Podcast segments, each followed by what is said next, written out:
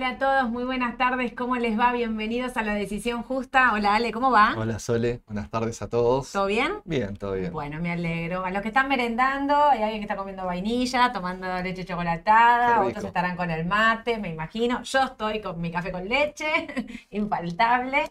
Así que tuvimos un día más tranquilo.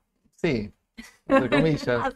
Cuando no define así es como que me generan dudas, ¿no? Me gusta que defina, o para un lado o para el otro, porque defina. No define. Acá en Argentina sigue pasando de todo. Hoy subió el dólar. Subió el dólar, sí. Hoy rebotó, fuerte, bastante fuerte. Subían todos los tipos de cambio. Em, bajan los bonos argentinos, suben las acciones. Qué raro eso, ¿eh? A veces pasa, a veces pasa esa disociación. A veces pasa cuando nadie sabe para dónde irse, generalmente pasa. ¿Escaparán a los bonos? Escapan de los bonos, sí, puede ser, ¿eh? es una posibilidad, también, hay que ver. También es tentativo, eh, es, son bonos argentinos, sabemos que ha pasado en la historia varias veces que, que no va como uno espera y que está muy, muy a la decisión política. Lo raro es que los bonos bajaban, después subieron, después bajaron, ahora terminaban subiendo, pero lo que digo es también mucha disociación entre el contado inmediato y 48 horas. Esto es porque, nada, están pasando de una cosa a la otra. Hay mucha incertidumbre. Eh, la incertidumbre pasa por, bueno, Massa anunció con este DNU, que ya todos sabemos, de que le va a hacer un canje a las entidades estatales de bonos soberanos en dólares por bonos duales. Bueno, ahora está la disyuntiva de, ¿esto pasa? La UBA, la Universidad de Buenos Aires, dará el ok a esto? Hay mucha duda. La oposición, que ya hizo denuncias, ¿avanzarán esas denuncias? ¿Qué pasa? ¿Qué pasa? No pregunto yo. Si esto no pasa, Mira, hago este juego de palabras. ¿Qué pasa, si no pasa? Contéstenme ustedes, ¿qué piensan? Sí, a ver, esto es una opinión mía. Si el efecto inmediato era bajar un poco el dólar, se logró los primeros días, digamos. Un día. Un día, dos días. Horrible. Ahora está rebotando un poco. Vaya, pero no, volvió todavía a 3.90 más o menos. Bueno, pero estamos cerca. Pero vos te das pero digo, bomba yo para creo que días. Si, se va para atrás y el dólar debería subir de nuevo, creo, me parece. Yo creo que si esta medida no pasa, voy, voy, a ser mucho más, eh, eh, no sé, eh, catastrófica. Catastrófica, gracias. que vos. Yo creo que si esto no pasa, Massa se va. Esa es mi eh, opinión. Pero tampoco, no sé si lo tomaría bien el mercado. No, el mercado lo toma pésimo. Por eso. Si Massa se va en este momento, el mercado lo toma pésimo. El dólar va a subir, los bonos van a. El dólar se va, se dispara, los bonos se caen. Digo, si, si esto no pasara, ¿no? Ahora, para mí tiene que pasar. Porque... no tenemos suplente hoy en día a la vista. Es decir, ¿quién, quién podría asomar y porque faltan meses para la elección nacional y ya estamos ahí casi. Eh, entonces, a mí me parece como que por más que a mí la medida no me guste, considero de que si no pasa es peor en este caso. No, no, Para el mercado de capitales, digo, ¿qué pasa? Bueno, si no pasa es peor.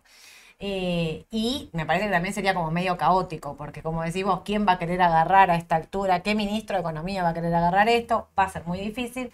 Entonces, digo, tener en cuenta todo esto a la hora de invertir, ¿no? Eh, hablamos, esta, semana estamos muy atravesados por la política, en la mañana del mercado y un poco cuando hacemos este resumen a la tarde. Y bueno, porque es un DNU, eh, lo, que, lo que nos tiene, digamos, en las noticias del día a día, este DNU hace que la, atraviesa, la política nos atraviese en este caso, ¿no? Y las elecciones, y por ejemplo, bueno, rebotó ayer el mercado fuerte porque Mauricio Macri se dio de baja de las PASO. Entonces eso hace que los votos se canalicen más en dos candidatos de la oposición.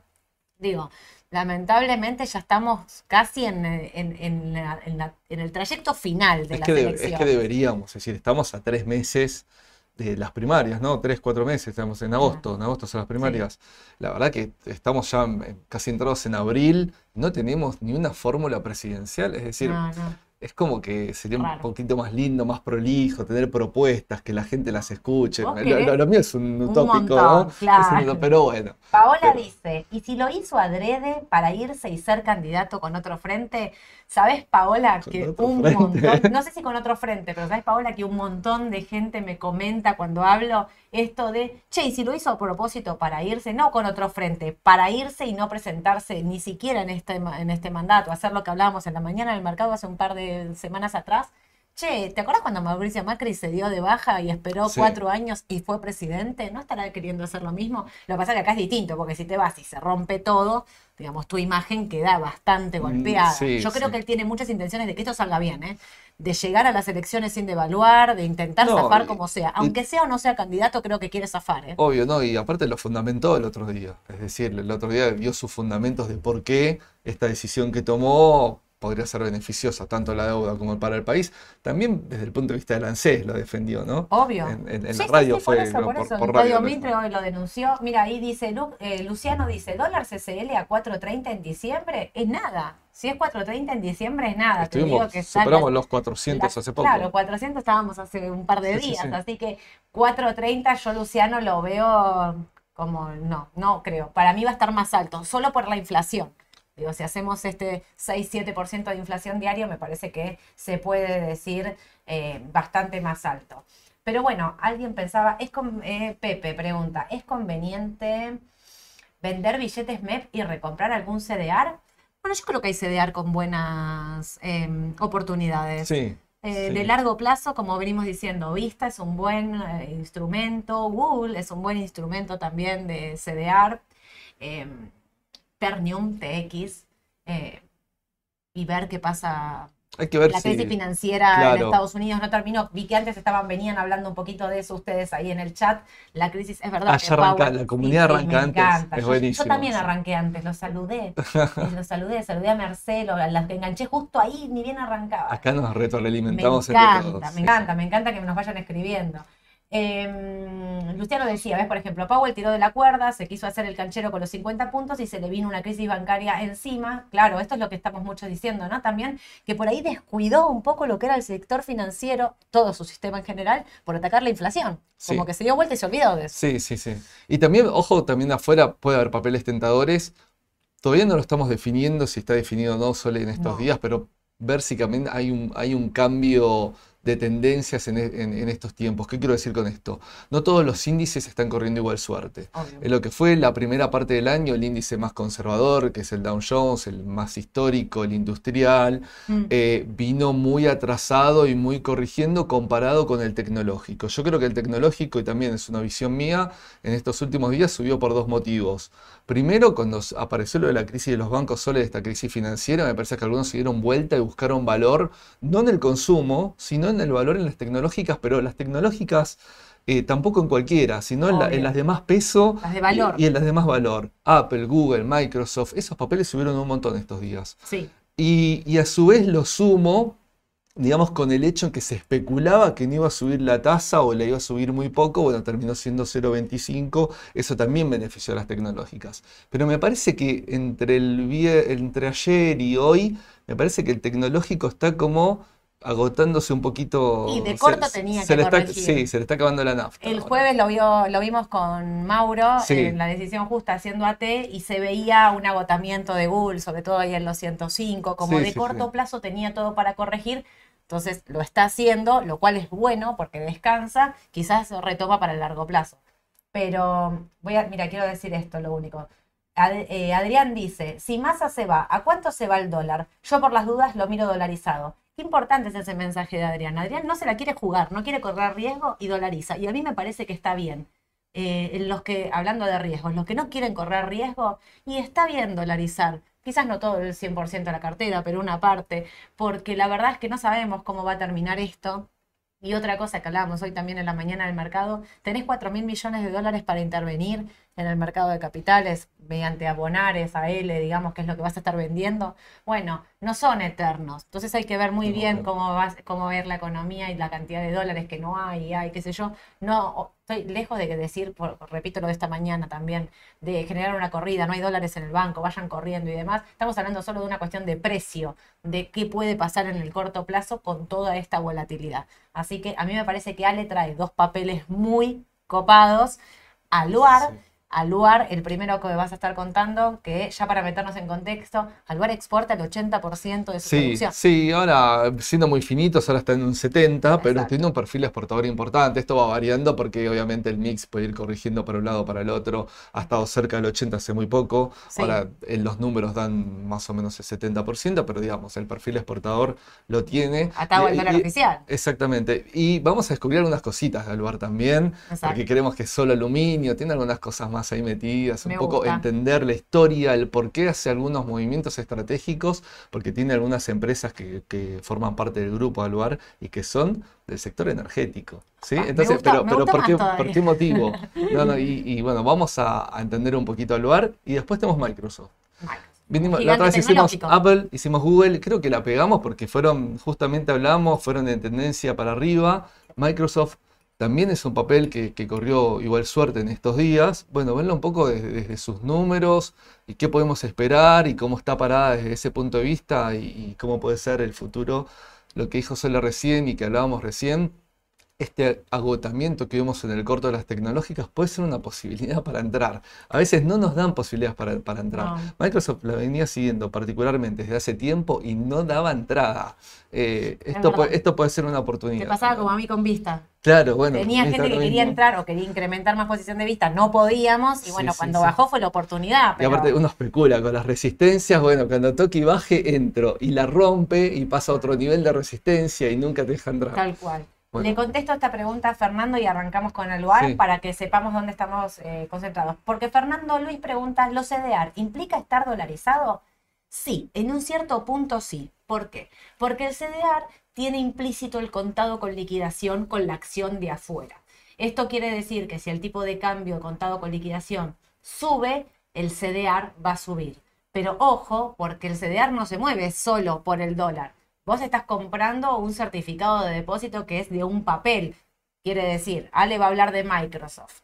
Microsoft tiene el CDR implícito, el contado con liquidación. Ahora, si la acción de Microsoft, voy a decir algo horrible, no me maten, No. baja el 20%, por más que acá el dólar suba, y quizás si ese día justo el dólar está subiendo, quizás tu, eh, tu CDR en vez de bajar el 20, baja el 18, el 17. Pero entonces, no es que solo sigue el dólar, sigue el dólar y a la cotización del subyacente, en este caso la acción, el papel de Microsoft. Así que, pero acá en Argentina es una muy buena forma de dolarizar, por, o sea, contado con liquidación, de seguir esa cotización saliendo del riesgo argentino, porque Microsoft está invirtiendo en el CDR del papel de Estados Unidos, que nada tiene que ver con Argentina. Claro, Entonces, para los que muchos no pueden dolarizar o, o sea, digamos, de otra manera, bueno, a mí me parece que es un buen instrumento, aparte porque salís del riesgo local. Sí, sí. El único punto que a veces digo tener en cuenta con los CDRs es el volumen. ¿Sí? Sí. Es decir, listarlos, creo que en nuestra página podemos listarlos por volumen Sí. y operar los primeros 30, tranquilos, no hay problema. Pero ya los que tienen menor volumen, al momento de querer entrar o salir, y bueno, Sí, a pagás más veces pagas más caro, vendes más barato. Exacto. Es decir, siempre a más compradores y vendedores es más transparente ese precio Exacto. que no tan arbitrario si tengo uno o dos compradores o dos vendedores, ¿no? Obvio. E- Ese es Por el, el motivo a tener en cuenta en los papeles. Pero bueno, arranquemos con Aluar. Vamos con Yo Aluar. Me tomo mi cafecito con leche, te, No, te no. dejo charla. Vamos con Aluar. Bueno, empresa argentina, Aluar. eh, monopólica porque es la única productora de aluminio en el país, ¿sí? Y hay una gran barrera de entrada en ese sentido. No es fácil instalar una planta de aluminio. Eh, y es una empresa que justamente tiene un importante perfil exportador, como hablábamos recién, de lo que es el aluminio principalmente primario, ¿sí? Los productos más elaborados se venden más acá, en Argentina, no se exporta tanto, pero todo el aluminio primario sí. Aluar, bueno, lo que hablábamos recién es una empresa argentina, su producción anual es 460 mil toneladas, eh, fue creciendo a lo largo del tiempo, ¿sí? Eh, y es una de las plantas más importantes, te diría, de toda la región. No solo que es la única en Argentina, sino en toda la región de Sudamérica. Eh, la planta de aluminio, de producción de aluminio privado está en Puerto Madryn, es una planta histórica, ¿sí? Y después hay una de la productos elaborados que está acá en, en- Abasto, en lo que es la provincia de Buenos Aires. Y su principal fuente de ingresos, como decíamos recién, son las exportaciones, ¿sí? Totalizan el 70% de la actividad comercial de Aluar. Y acá voy con un dato puntual y el primer dato de color que quiero decir. Dentro de los insumos de Aluar, ¿sí? uno de sus principales insumos es la energía eléctrica. ¿Por qué? Porque la, bauxita es la materia prima que se obtiene del suelo. ¿sí? Eso se convierte en eh, alúmina a través de un proceso químico. Y con la alúmina, a través de un proceso que se llama electrólisis, ¿sí? que justamente interviene la energía eléctrica, es donde obtenemos el aluminio. Entonces, es aparte los niveles que necesita de energía eléctrica y es materia prima la, energía eléctrica. Entonces, ¿qué hizo Luar tiempo atrás, hace unos años? Compró una central hidroeléctrica. ¿Qué central hidroeléctrica compró? La que está más cerca de lo que sería su nodo de la red argentina que está abasteciendo la planta que está en Puerto Madryn. ¿sí? Entonces me pueden decir, bueno, pero eso va a Camesa, sí, obviamente, todo regulado con Camesa, todo, pero, las, pero controlar el nodo, digamos, de tu cercanía, de tu eh, digamos, generadora eléctrica que te está proveyendo, eh, que es tu provisión de energía eléctrica, estás controlando de, determinada forma de que te estás asegurando el insumo, que el manejo de la empresa es eficiente, que, que no vas a tener problemas con ese insumo. Ahora me decís, bueno, pero también está el transporte porque no es solo la generación, también está el transporte de alta tensión. Bueno, también compró ah, Transpa, que Transpa, Transpa, es la que tiene la energía, eh, la, transmisión de energía eléctrica en esa zona de alta tensión. ¿sí? Entonces, mediante, Claro, mediante, este control, es decir, se controla su provisión de un insumo que es fundamental para la producción de aluminio. Así que tiene cierta estrategia. Pero a su vez, obviamente, el resto de la energía lo despacha al MEM, digamos, al, mercado eléctrico argentino.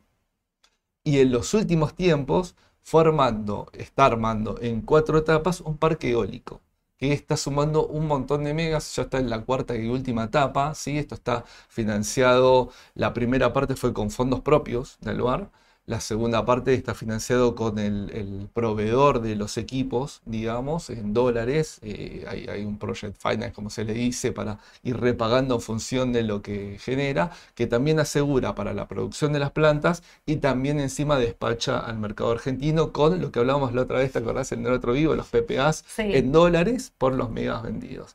Así que el resto de lo que no es 70%, aparte de venta local de aluminio, también tenemos energía eléctrica no mucho sabe lo de la energía eléctrica. No sabía nada de todo esto. Una clase magistral de Álvaro. Me encanta. Me encantan estos eh, vivos. Eh, es, es, importante. Yo que aprendo un montón, ¿eh? Aprendo un montón porque no, no siempre él. Ustedes piensan, estamos acá en la oficina. Es que no, él no siempre se sienta a explicarnos así a todos come nosotros les explica a ustedes. Entonces yo eh, me quiero quedar acá escuchando, aprendiendo.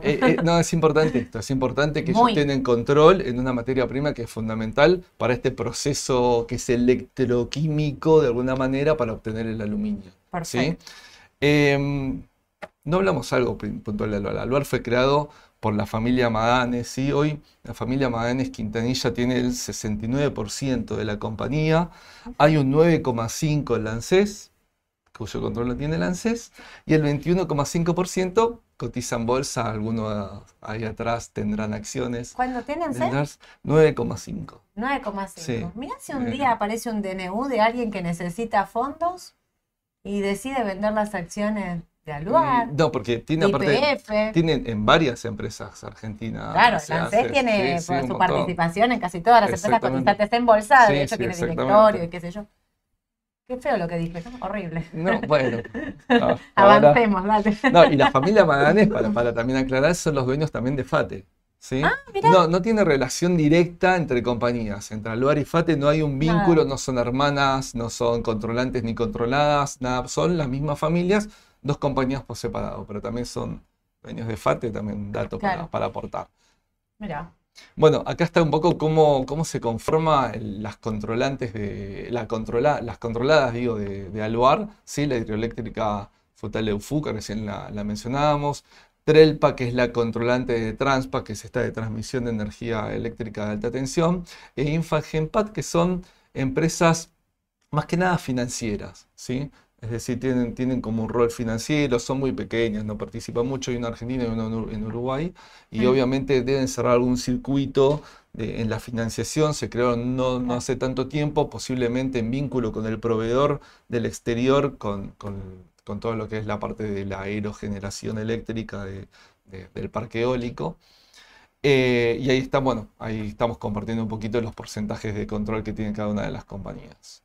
Bueno, justo Luis ahí pregunta, excelente, también se alimenta de fruta leufú, claro, que es lo mismo que estabas vos diciendo. Claro. Porque te pregunta Carlos, ¿de dónde saca, de dónde se provee de la materia prima, ¿no? Carteras propias, ¿dónde están? Bueno, ahí, ahí está. Sí, sí, bueno, la materia prima en realidad la bauxita es un mineral que está, eh, eh, no sé si es mineral, no quiero caer en un error, pero digamos es una materia prima que está en el suelo y es uno de los principales elementos, ahí está la palabra, eh, en el mundo que hay, ¿sí? Después de, otros, y es de donde se proviene, digamos, eh, donde sale el aluminio. Primero hay una primera extracción de la alumina y después un segundo proceso para terminar en, el aluminio, ¿sí? Perfecto. Y bueno, un poco eh, hablamos recién, bueno, pero tiene energía eléctrica, exporta, vende local. Bueno, vamos a ver este mix de ventas. Como siempre el mix de ventas está bueno entenderlo para saber si, si leo una noticia Digo, bueno, ¿en cuánto le pega a la compañía? Poco, mucho, en algo que esté vinculado.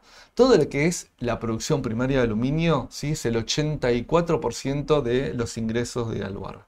Todo lo que es producción primaria. Y principalmente eso se exporta muchísimo, casi la totalidad. ¿sí? Después lo que es elaborados, que es la producción ya de digamos, el aluminio no, en estado primario, en rollos o en eso, sino ya en productos más elaborados, es lo que se termina haciendo la planta de Buenos Aires y eso eh, representa el 13.2% de los ingresos. ¿sí? Lo que es energía eléctrica, el objetivo está más en la provisión y el control, pero obviamente hay un despacho y genera el 2,1% de los ingresos. Digamos, no es que es eh, eh, relevante. Sí puede ser relevante esto del parque eólico porque se endeudó en dólares. Entonces, ese es otro punto. Pero desde los ingresos, por el momento, representa eso. Y después tiene una compañía pequeña, una de las que mencionamos recién, perdón, no era de financiera la una, la otra era de servicios de ingeniería y construcción. Y lo que representa es muy poquito, pero es un complemento de los productos que ellos mismos venden. Y acá sí tenemos el mix de ventas por destino exportación. De este 70... Ah, perdóname, las canteras, te pregunta Carlos, si están en Chubut o son propias o importan. De, no, que las, tengo entendido que lo que es la materia prima, la extracción, es todo de suelo argentino. Todo propio. Sí, y creo que de, la mitad del país al, sur, digamos, de, esa zona. Sí, obviamente siempre uno de los riesgos que puede tener Aluar no lo va a tener desde la competencia local porque es monopólica y porque es muy difícil instalar una planta, pero sí desde las importaciones. Eso sí puede ser una amenaza Claro, pero no importan. Él te pregunta, ¿son propias o importan? No, son propias de acá. No, no, no, se obtiene acá. La materia prima se obtiene acá. Y dentro del 70% este, de, estas exportaciones, ¿cuáles son los destinos? Bueno, principalmente Estados Unidos y México. ¿sí? Casi el 70% de las exportaciones de ese 70% a Estados Unidos y México. Sigue el resto de Latinoamérica, ¿sí? 16.6%, Europa y en menor medida Asia. Aunque Asia puede convertirse en este momento en una oportunidad. Después vamos a hablar un poquito de eso para, para, exportación y en cuanto a pensar un poco en compro lugar o no compro lugar. Vamos a los números, los últimos números, ¿sí? Cierra a mitad de año su balance anual al lugar. Por lo tanto, a diciembre tenemos lo que es el periodo de seis meses. Bueno, el último balance de diciembre, y quiero aclarar esto, comparado con el mismo periodo del año anterior, no fue muy bueno. ¿sí? Hay caídas nominales de ventas, pero no solo eso, sino caídas de márgenes, y algunas caídas de márgenes importantes. Eh, ¿Qué quiero rescatar con esto? Es que posiblemente también, si yo tuve momentos en dólar oficial planchado y tengo aumento de costos, ¿sí? por, por digamos, por eh, inflación. me va a impactar en estos números. Ah. Obviamente, Aluar, eh, que relacionada al dólar oficial, todo lo que, toda noticia que escuchemos, veamos, podamos oler, cambio de gobierno, etcétera, respecto al dólar oficial, siempre estar atento a esta compañía. Siempre, porque es importante. Entonces, los, números, la, verdad que los márgenes, como, como estoy mostrando, digamos, tanto en todos sus niveles de, análisis, ¿eh? ganancia bruta, operativa y de resultado final, fue menor al mismo periodo del año anterior. ¿sí? Y a su vez, marco acá abajo, ¿sí? ante una caída de activos totales, no es que aumenta el pasivo en general, pero sí aumenta la deuda financiera en un 25%. Parte de esta deuda financiera en dólares también está enfocada con el cierre de la cuarta etapa del parque eólico. ¿Sí? Aunque eso seguramente la compañía lo analiza como un proyecto eh, individual, ¿no? Claro. Como que los ingresos que pueda generar todo el parque en el futuro, que es un incremental a estos números que va a tener el anual, Alvar, sean también desde su negocio su capacidad de repago de esta deuda con el proveedor. ¿Sí? Ok. Ale, pero pará, te quiero decir una cosa. Es lógico, si vos pensás a nivel dólar oficial e inflación, sobre todo en el último semestre del año pasado, Sí. donde la inflación se empieza a subir bastante, digamos, eh, es lógico esos resultados. Sí, ¿no? sí, Digo, porque es el dólar lógico. oficial, lo que decíamos, es nunca siguió. Después empieza a seguir un poco más de cerca la inflación, pero está totalmente atrasado con respecto a la Este, inflación. eh, El dólar, mira, yo te diría que el dólar más que es más natural, más libre, que surge de la oferta y de la demanda, como el MEP o el contado con liqui, estuvo atrasado respecto a la inflación en un Mm. Claro. momento. Entonces, imagínate el oficial No siempre, que claro. gotea a un ritmo mucho No, más no. chiquitito Obvio. y que no, no, no, no va, digamos, siguiendo ese ritmo. Claro. Si Claramente. bien tiene una devaluación constante, Sí. eh, eh, quedó casi siempre por detrás de, de la inflación. Exactamente, y sumo un dato más, la caída del precio del aluminio internacional, Aparte. esa es otra variable, digamos, en este Todos los commodities. recién, eh, recién en septiembre, octubre, finales del año pasado, está empezando a volver a rebotar un poco el aluminio, pero bajó bastante su, su- su- su precio, Sí. entonces eso también afecta obviamente a, a los números de Aluar. A ver, quiero aclarar algo con esto, estoy comparando contra cierre de balance acá y estoy comparando iguales periodos de resultados. ¿Qué quiero decir con esto? En esta comparación no estuvo bueno el balance, ¿se entiende? Claro. Está a la luz. Ahora, esto no quiere decir que la situación económica o patrimonial o financiera del lugar sea mala. No, Claro, no es así. nada. ¿sí? Es decir, por lo menos no se ve o no se nota. Este aumento del endeudamiento, sí, son cositas para pinchar, a tener en cuenta. El mercado, cuando se dieron estos números, hubo unos días, unas ruedas después que Aluar estuvo bajando, por lo tanto, el mercado va absorbiendo estas noticias, ¿sí? Y también después empieza a generarse, no, no, la expectativa. La expectativa que es por, por- por lo- uno compra por expectativa, siempre. Entonces, eh, en, en esa expectativa que el lugar las tiene, ¿sí? Es donde volvió a rebotar el precio y está, está lindo desde ese punto de vista. Claro. Está, está creciente. No sé si sabrás esta pregunta, pero a Sí. ver, eh, Prey nos pregunta. Debe haber tenido un parate con la caída de construcción en China y Evergrande. Entre competidores, ¿cómo se ubica? Yo igual miraba ahí que de Asia tiene poco. Está De- bien, la de Asia de tiene Evergrande poco. tiene muy poquito igual. Sí, pero, pero Asia, lo que decía antes, puede ser una oportunidad ahora. En este contexto mundial, con los temas Por de que Europa, está pasando por con la, por- y sí, la por caída. exactamente, por la reactivación que está volviendo a tener China, etcétera, eh, con este, mm, ¿cómo decir?, cortocircuito desde hace años Sí. que tiene con Estados Unidos, porque antes comercialmente eran enemigos, Socios. pero amigos, ¿sí? Vamos a ser honestos, pero últimamente no tanto. Entonces, eh, en esto puede ser una oportunidad. Ah, por ahí la caída de Evergrande también nos Sí, beneficia en sí, este sí, caso, sí, ¿no? sí, sí, claramente. Podría ser Sí, sí, es, eso. es uno de los puntos para tener en cuenta ahora al final cuando charlemos para, para analizar. Obvio. Bueno, y acá, eh, a raíz de estos números, vamos a sacar algunos ratios para analizar.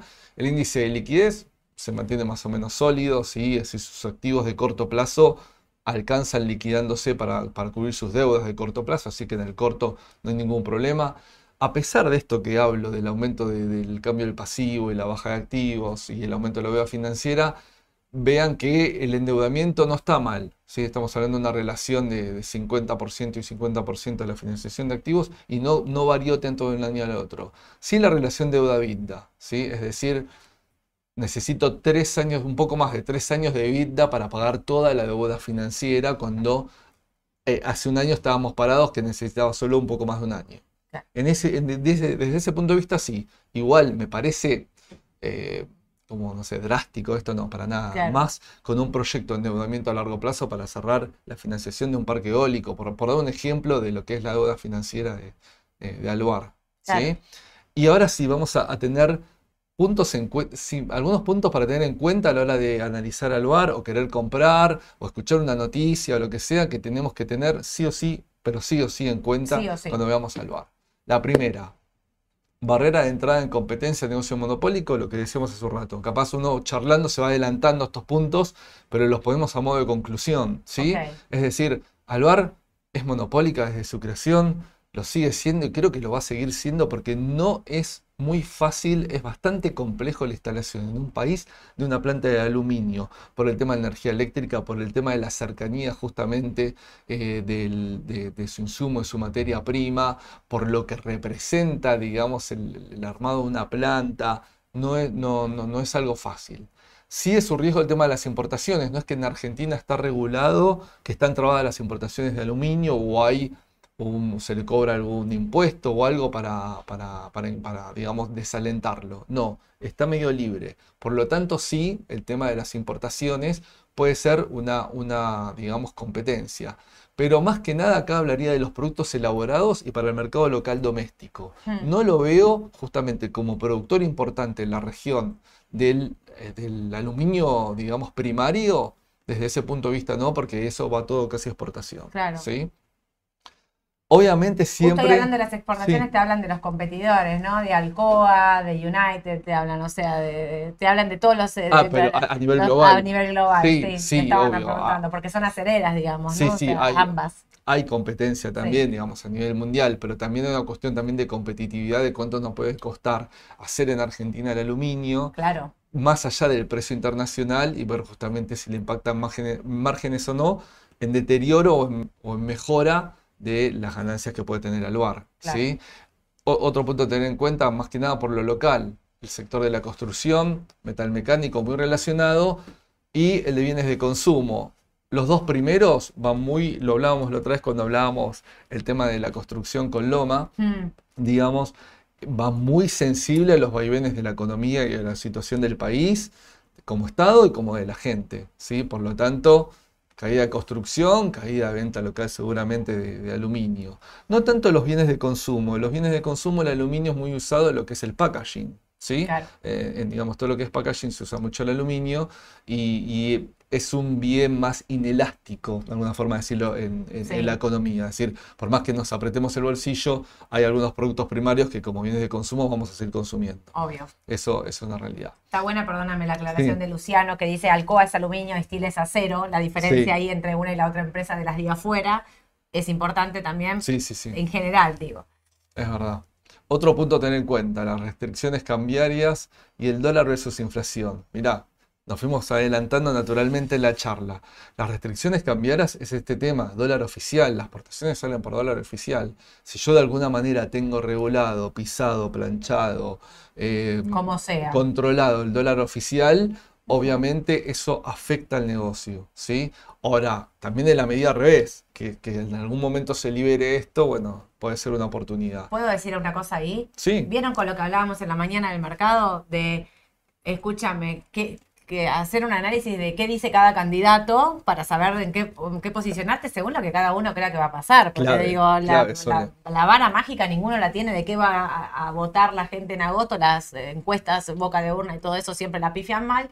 Pero digo, si vos escuchás la oposición que dice, eh, tanto Patricia Burrich como Horacio Larreta, eh, Milei igual, digo, los tres candidatos de la oposición están diciendo, si, si yo llego a ganar, voy a hacer una política de shock ¿Qué voy a hacer? Voy a devaluar fuertemente el dólar oficial y algunos, o algunos más, o no menos, pero todos hablan de levantar las restricciones, los cepos, algunos más rápido, otros más lentos. Pero digo, todos están hablando de una política de shock, de devaluación oficial, del oficial brusca, generando una inflación del 15-20% mensual, pero diciendo esa es la forma de desarmar todo esto y volver a arrancar. Si piensan eso, digo, si vos pensás que esto puede ocurrir, que algún candidato y que va a hacer esto, bueno, estos papeles son claramente los papeles que se van a ver beneficiados. Y les quiero decir otra cosa. Ustedes, vos, yo, no sé, muchos de ustedes, eh, como personas físicas podemos comprar dólar, CDR, contrato con liquidación y demás. Pero hay un montón de empresas que son importadoras, que no pueden acceder al MEP, que no pueden acceder al CCL, que ya no saben más cómo cubrir posiciones. Muchas empresas eligen por, por posicionarse en estas acciones diciendo, bueno, si esto llegara a ocurrir también, digamos, eh, compro bonos duales, compro Rofex y compro Aluar y Texar. Aluar más exportadora que Texar. Sí, sí, sí, justamente lo usan como para cubrirse ante, ante la falta de no poder operarlo, claramente. Sí, sí, comparto, comparto con Sola ahí. Y el tema de las restricciones cambiarias, también el tema de dólar oficial versus inflación, lo que hablamos recién. Ahí lo vimos en los márgenes, es decir, cómo afecta el margen si el dólar oficial está planchado, sí, de alguna manera decirlo, y la inflación es permanentemente creciente y una tasa más elevada. Eso, eso afecta márgenes. Otro punto a tener en cuenta de todos estos que estamos marcando es el precio internacional del aluminio. Obviamente y claramente los contratos con todos los proveedores, con todos los clientes del exterior va a estar pendiente al precio que cotiza el aluminio. ¿sí? Entonces, eh, ese es un punto a tener en cuenta. Y ahí es uno, digamos, de lo que hay que tener en cuenta es que en, estos números justamente el aluminio, el precio del aluminio había caído. Y el otro, y el otro punto importante es la demanda internacional. ¿sí? Muchas veces el tema que hablábamos recién, alguna oportunidad que se puede generar. Yo creo que Asia esta vez, China, Asia, etcétera, puede ser una oportunidad en este mix. Todavía no lo vemos, pero puede ser una oportunidad. Así que en resumen y para terminar al bar, voy al grano. Me parece que si bien los últimos números no me gustaron, voy a ser honesto, la verdad que no me gustaron, eh, no, no, también, no es una situación tampoco alarmante desde su balance. Eso es un punto, ¿sí? Ahora sí que me gusta de Aluar, primero. Su consistencia a lo largo del tiempo, para mí es un papel que en una cartera trae como, como estabilidad. Es como esos papeles que, como coca, puede ser, de, son esos papeles con no tan alta volatilidad, que a veces puede estar atrasado, pero tarde o temprano después arranca, ya nos pasó con Aluar. ¿sí? Eh, me gusta para una cartera desde ese sentido, para tener un poco de equilibrio a papeles que podamos tener más volátiles, eso seguro. Aparte está este tema del precio que en estos últimos meses está repuntando y eso es importante. Y esta oportunidad de demanda internacional que la marco acá al final también es importante. Es decir, también hay una limitante en Alvar que es como que su planta está en producción máxima. ¿Sí? Está a máxima capacidad. Pero, obviamente, teniendo estas oportunidades internacionales y en, estos precios me parece que para mí es una linda oportunidad de... ¿Tendrías en cartera? Yo tendría en cartera, Alba. De largo plazo. Sí. Sí, sí, los fundamentos siempre eh, estamos hablando de mediano y largo corto, plazo. En el corto vamos a ir con, los, con estos vaivenes de Argentina, ¿no? Que nos afecta a todo. Le va a afectar a IPF, le va a afectar a CEPU, le va a afectar a LUAR, le va a afectar a un montón de papeles. Así, lo veo el corto. del largo plazo. En, el largo bueno, incluso acá, mira, eh, Luciano te dice, el precio del aluminio podría estar haciendo un retroceso de 0,5 de FIBO desde su IN iniciado en 04-2020. Eh, o sea, claramente, desde el corto plazo pueden ocurrir estas cosas. Tengan en cuenta siempre que los fundamentals son para invertir en una empresa de largo plazo. sí, no estás mirando fundamental para el minuto a minuto. ¿no? a, ver, también desde la T uno puede tirar un montón de, de ah, FIBO, de líneas, medias, obviamente... Enero, ahí se corrigió, no era abril, era enero. Ah, ok. Digo, en la T lo podemos aplicar a cualquier cosa que cotice, ¿sí? Pero también tengamos en cuenta que muchas veces también no, nos, no vamos a abstraernos solo a una T, porque sabemos que un precio del aluminio, quienes, los, quienes sean los formadores de precio en el mundo no están pensando en una T. Es como el dólar. Yo puedo tirar el dólar MEP, una T, que de hecho con, con Edu a la mañana lo hacemos y está buenísimo porque es un dato para tener estadístico. Pero sabemos que el dólar acá no, va a seguir. Es el digamos, de masa. Claro, va a seguir por la noticia, por lo que haga el gobierno, por lo que haga la gente. Obvio, obvio, por eh, supuesto. Digamos, en, lo que es commodities, materias primas, digamos, eh, ahí me cuesta un poquito más, más, digamos, usarlo. Como parámetro está genial siempre tenerlo, pero. Mira, termino una cosa. PIN nos dice: también se usa bastante aluminio para la elaboración de cables de transmisión de alta tensión, algo que está bueno. Gracias por el dato, no lo sabía. Y Carlos nos te pregunta: comparando los ratios con el 2021, son menores. ¿Pero siguen siendo buenos ratios? No, lo que decía recién, no, no me parecen preocupantes, en absoluto. Igual, obviamente, acá saco tres ratios. a la hora de hacer ratios, Podemos tirar 20 ratios arriba de la mesa. Podemos dividir una variable con otra que más les guste a ustedes. Lo que quieran analizar o ver ustedes, lo podemos meter en unos ratios. Hay muchos más y que se utilizan. ¿sí? Pero estos que viste vos. Yo, pongo liquidez, endeudamiento y la relación de los fondos que genera con la deuda que tiene que pagar, como para poner tres ratios en los cuales reitero, si bien hay, hay un retroceso, tampoco me parece preocupante. Es más, no es preocupante. Siguen siendo buenos entonces. Sí, sí, Siguen siendo buenos. Sí, lo que hay que ver es que los próximos balances de lugar no vengan con más caída de márgenes y con más aumento de deuda, porque ahí sí, capaz nos empezamos a ahogar un poquito. ¿Sí? Pero bueno, vamos a esperar el próximo balance. Buenísimo. Bueno, no tengo más preguntas, así que podemos avanzar. Vamos con el papel de afuera. totalmente. Bueno, últimamente venimos con Vamos a poner ahí el loguito. con Apple, que lo vimos hace unas semanas atrás, Sí. con Google, sí, las agarramos justo yendo para la cresta de la ola, eso Sí. estuvo bueno. El otro día que fueron, nos confundimos. Alexa Ah, no, con. no, era de dijimos Alexa Amazon. de. Claro. Claro, no, ah, bueno, no, para no. la próxima traes Amazon. Y Así puede ser podemos hablar de. Alexa Hace- libremente. ¿Por qué no se la vimos hace bastante tiempo? Sí, Sí, podemos, hace un montón. podemos traer Podríamos. Amazon. Dale. Y cerramos Yo ahí un- pido, ya que estoy acá con ustedes, un, un pido. tema tecnológico lo cerramos. Sí, Dale. Amazon tiene, Amazon tiene eh, generación de contenido, películas, de series, Tenemos para hablar de. eh, la plataforma de venta. Amazon, te digo, hasta Sí, una sí, hora sí. de Amazon. Sí, Amazon, tiene un montón de cosas. Bueno, Pero bueno, hablemos de Microsoft. vamos con Microsoft, que era una de las que nos faltaba, es una de estas tecnológicas que, como siempre decimos, también tiene su componente de valor y muy importante. 1975, ¿sí? Paul Allen, Bill Gates, crea esta compañía, Microsoft Corporation. Para mí, yo que siempre desde chico fui medio amante de lo tecnológico, eh, Microsoft, hay, hay un antes y después en el mundo de las computadoras personales, en el avance de la tecnología a nivel hogar, te diría, no solo de- de- Claro. desde las empresas, eh, lo cual, nada, es- son esas empresas que han marcado un hito en la historia, es decir, que han, han hecho un quiebre en la historia.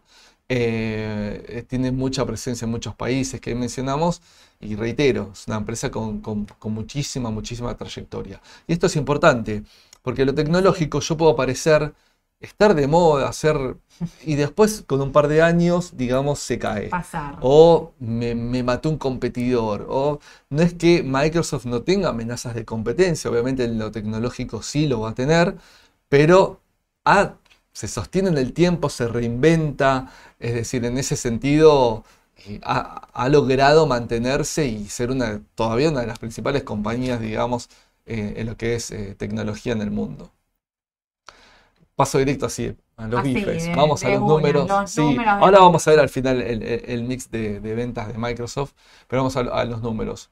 Bueno, también acá tenemos una caída de márgenes, pero leve. No es como para asustarse. Hubo cambios en el mix de ventas. Bueno, vamos a, vamos a ir, voy a ir para el final, Sole. Ahí está. Eh, el tema de lo que es el mix de ventas, digamos. Lo que es computadora personal, ¿sí? Co- Lo que ellos llaman computación personal, lo que es productos y servicios y lo que es nube, nube inteligente, ¿sí? Lo que es pro- productos y servicios es toda la línea de Office. Es decir, todo lo que es Word, Excel, que puede ser el producto y las licencias. Por otro lado, LinkedIn, que LinkedIn es una compañía de Microsoft, ¿sí? Y Dynamics Mira. 365. Eso es toda esta división de negocios, ¿sí? Después tenemos lo que es nube inteligente, que viene creciendo un montón. El tema de nube no es solo la nube, que yo te doy un espacio ahí para poner archivos y listo, no.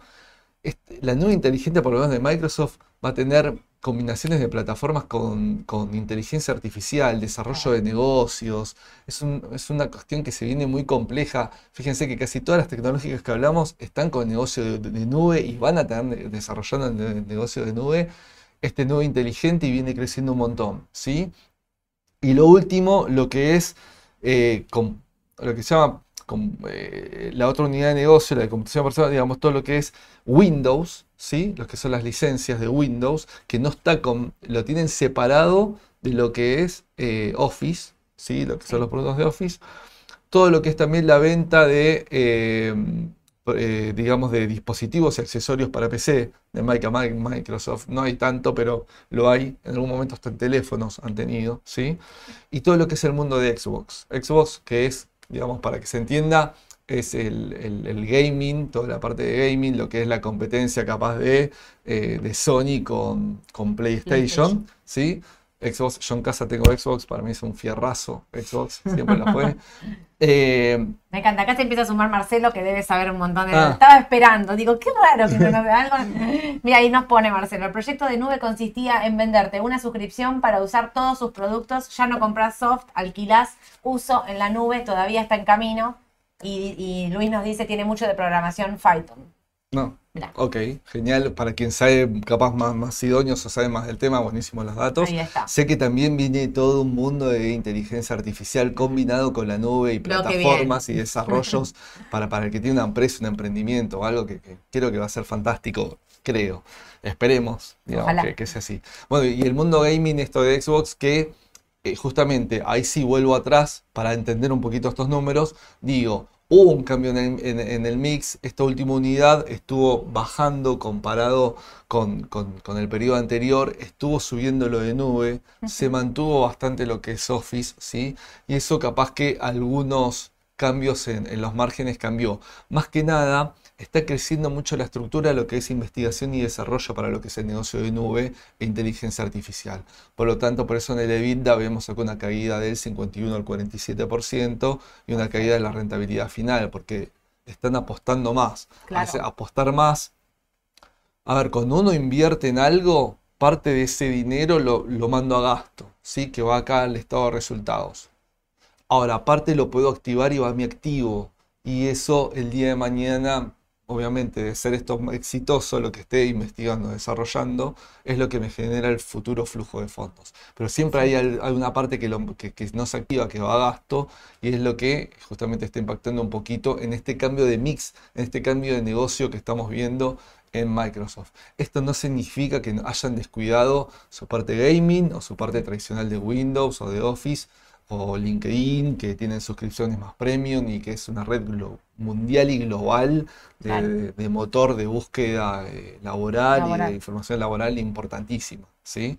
¿Te puedo hacer una pregunta? Sí. si la sabes.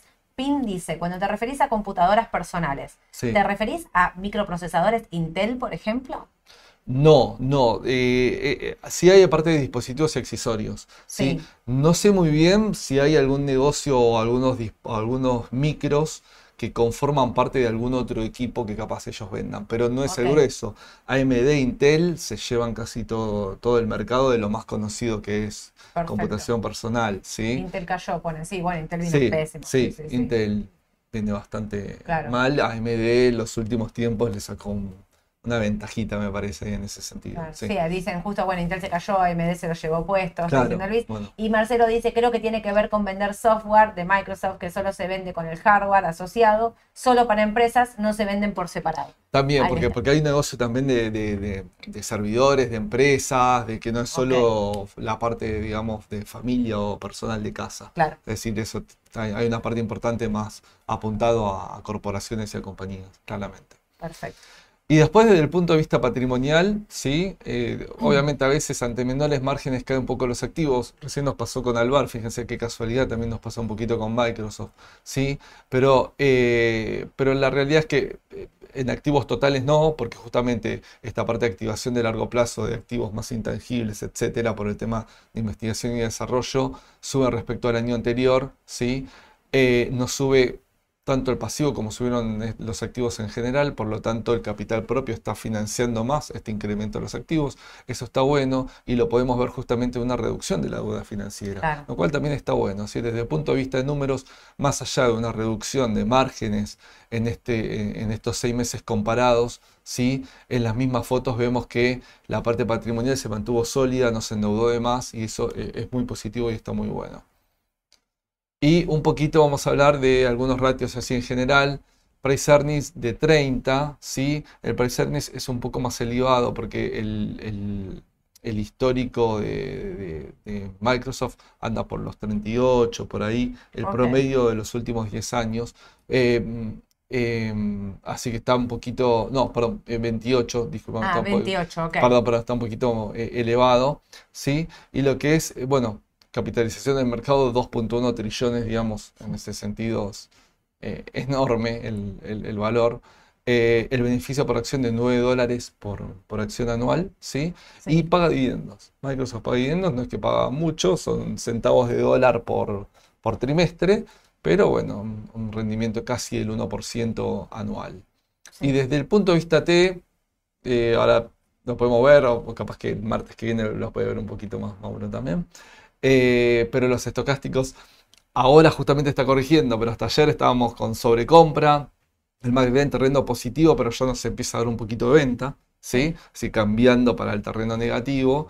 Y el precio hasta que me vine para acá antes del cierre estaba 274,40, hace unos minutos antes del cierre.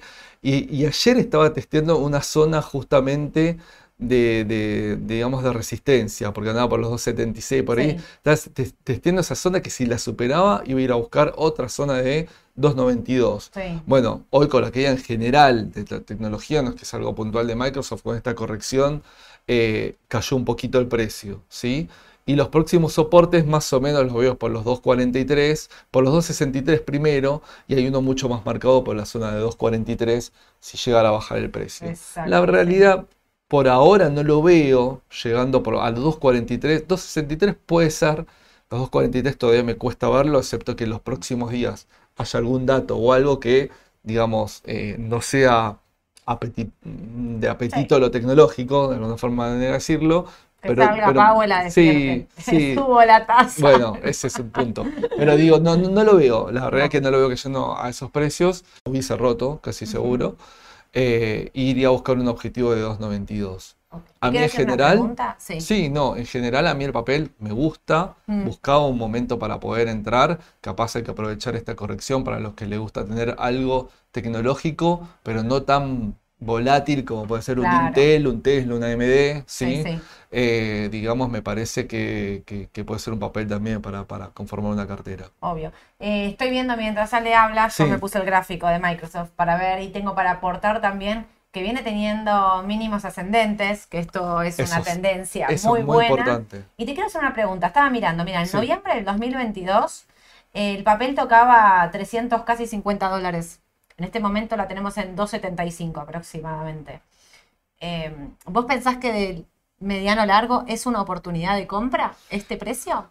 Ah, yo creo que si, a ver, si cambian un poco los vientos en Estados Unidos, si empezamos a aflojar con las tasas, si empezamos a llegar al objetivo de la inflación, ¿sí? Que viene bajando, digamos, obviamente todavía no está en los niveles que Powell quiere, eh, si empiezan a cambiar un poco esos vientos, casi no quiero decir seguro, pero seguramente Microsoft vaya a romper ese valor, a buscarlo y hasta romperlo.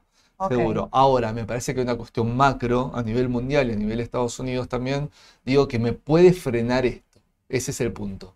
Es decir, me parece, no, no por la compañía en sí, sino me parece que por un contexto macro puede ser que no lo logre. Ahora, Claro. reitero, si 2023 puede ser un año de cambio de tendencia de lo que sufrimos en 2022 y parte del 2023, Hmm, a mí me gusta mucho.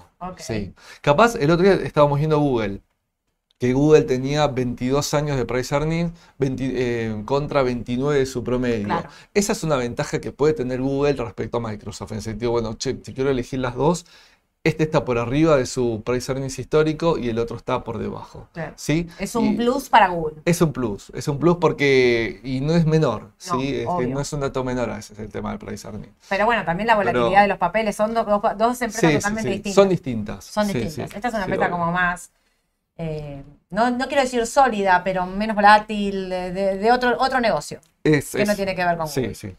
Em, y una pregunta, Carlos pregunta, ¿tanto Alvar como Microsoft recompran sus acciones? Yo hace un montón que no leo recompra de acciones. Mm, ¿De Alvar? eh, Estoy segura, de Se Microsoft me no. puede escapar la noticia, Carlos. No. El dato no, no estoy recordando últimamente. Que hayan hecho recompra de acciones ninguno de los dos. No, me- no. La No verdad que estoy no repasando y no. No, no, me parece que Cualquier no. cosa lo buscamos y Igual, igual, ojo también que las acciones de, de Aluar cotizan en bolsa. ¿sí? Sí. Ahora, la tenencia puede estar, como decía antes, en la familia, en ANSES o y el resto en el mercado. ¿Qué quiero decir con, esto? A veces suele- yo tengo mi paquete de eh, patrimonio neto y digo, yo voy a salir a la bolsa o emito nuevo por un 30%. Pero yo ya sé que el 70% restante es mío, ¿sí? Ah. Está inscripto, lo tengo yo y puedo recomprar. Ahora distinto es cuando está todo flotando, pero yo como dueño o dueños o herederos o sé, compro esas acciones que flotan, que Claro. cotizan, digamos. Sí, sí, sí. ¿sí? Entonces, eh, es, es lo mismo, pero no es lo mismo. ¿Se entiende, no? sí, sí, sí. Entonces, no es que haya un programa de recompra de la compañía. Es decir, puede ser que se desliste, puede ser que sí, una persona tome, eh, quien que- los que tengan más tenencia y tomen la captura de, de recomprar todas las acciones. Pero no, no recuerdo. No. La verdad, últimamente no, no, no recuerdo.